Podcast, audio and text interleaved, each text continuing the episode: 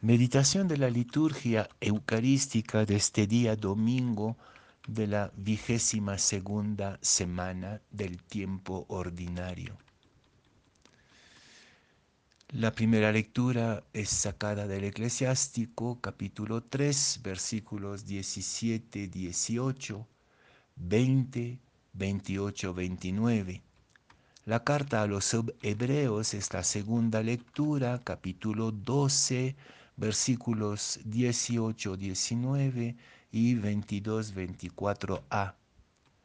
Y el Evangelio de Lucas, capítulo 14, versículo 1 y 7 a 14.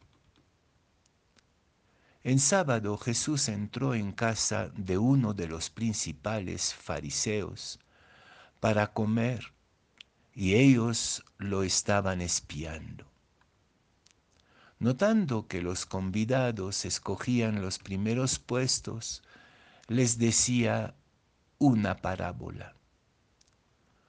Cuando te conviden a una boda, no te sientes en el puesto principal, no sea que haya convidado a otro de más categoría que tú, y venga el que les convidó a ti y al otro, y te diga, cédele el puesto a este entonces avergonzado irás a ocupar el último puesto.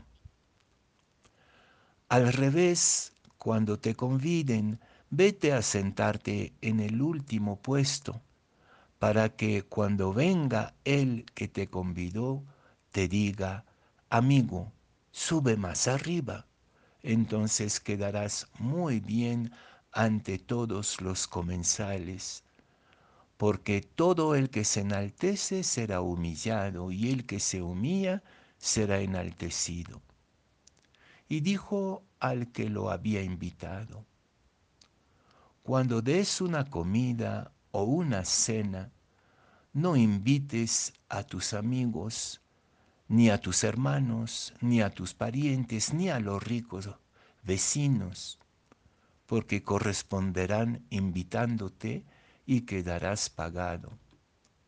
Cuando des un banquete, invita a pobres, lisiados, cojos y ciegos, y serás bienaventurado, porque no pueden pagarte. Te pagarán en la resurrección de los justos.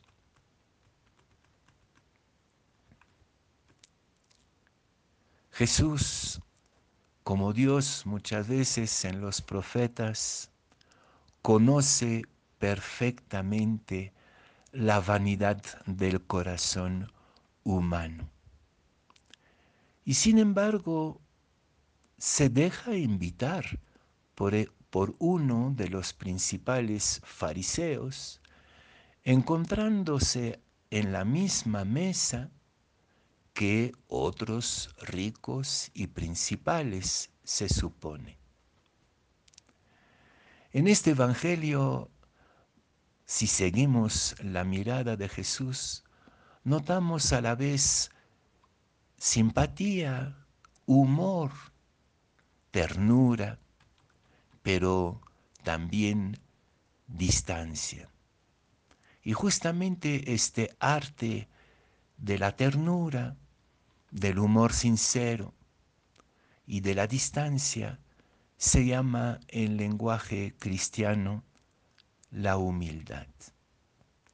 Y creo que toda la liturgia de este domingo nos invita a detenernos en el misterio tan evangélico de la humildad. La humildad es simplemente tocar piso, tocar tierra, estar ahí donde la vida te puso, ni más ni menos, acoger en la verdad lo que tú eres, lo que somos.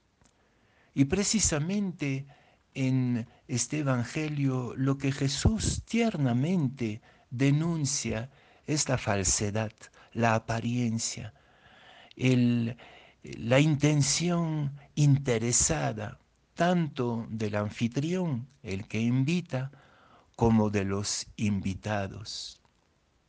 Aparentemente se trata de un encuentro fraterno, de amistades, pero cada uno en, este, en esta fiesta, en este banquete, tiene intereses secretos. Aparentar como el primero, eh, invitar gente que te puedan servir, que te puedan ser útiles para tu propia promoción y tu propio prestigio. Y ante esto Jesús tiernamente está proponiendo la humildad. Dios es también humilde, discreto y modesto. Y quisiera contemplar estas características del Dios que Jesús nos revela para poder ayudarnos a nosotros mismos a caminar en nuestro propio ritmo, en lo que somos y no en lo que aparentemos o en lo que quisiéramos que los demás vean de nosotros. La humildad se expresa en modestia y discreción. La modestia es no hacer ruido.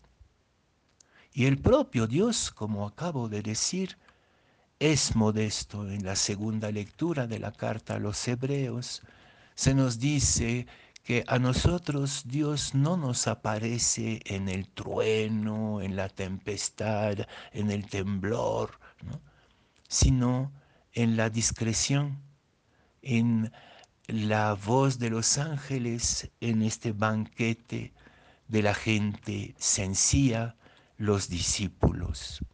Dios es discreto y modesto, a veces tan modesto y tan discreto que no sabemos muy bien dónde está, si está y cómo lo podemos alcanzar. A veces esta modestia y discreción de Dios nos deja perplejos. Quisiéramos que actúe de manera más visible, más eh, impresionante. Y entonces nos inventamos un Dios que sea furioso, grandioso, un rey tremendo, pero no, Dios es modesto y discreto hasta tal punto que quizás no lo vemos pasar en nuestras propias vidas. Es esta modestia, esta discreción de Dios que es la clave del amor verdadero. Más allá de la vanidad, de la ilusión de la vanidad, está la simple verdad, la verdad de lo que soy, ni más ni menos, la verdad de lo que eres, ni más ni menos. Es esta lección de la modestia y de la discreción que Jesús propone tanto a los que están ahí invitando, a los que como grandes del mundo van revelando su orgullo y su vanidad, pero también habla a los invitados y propone una alternativa para salir de la vanidad, salir de las intenciones ocultas e interesadas que tantas veces marcan nuestra hipocresía y la hipocresía del mundo. La mejor manera de salir de la mentira es invitar a los pobres, y entre los pobres, lisiados, cojos, estamos también nosotros. ¿Quién de nosotros no es en alguna parte escondida, pobre, lisiado, enfermo? Jesús nos propone entonces una sociedad de modestia y de discreción, donde no buscamos ser pagados, sino simplemente disfrutar juntos.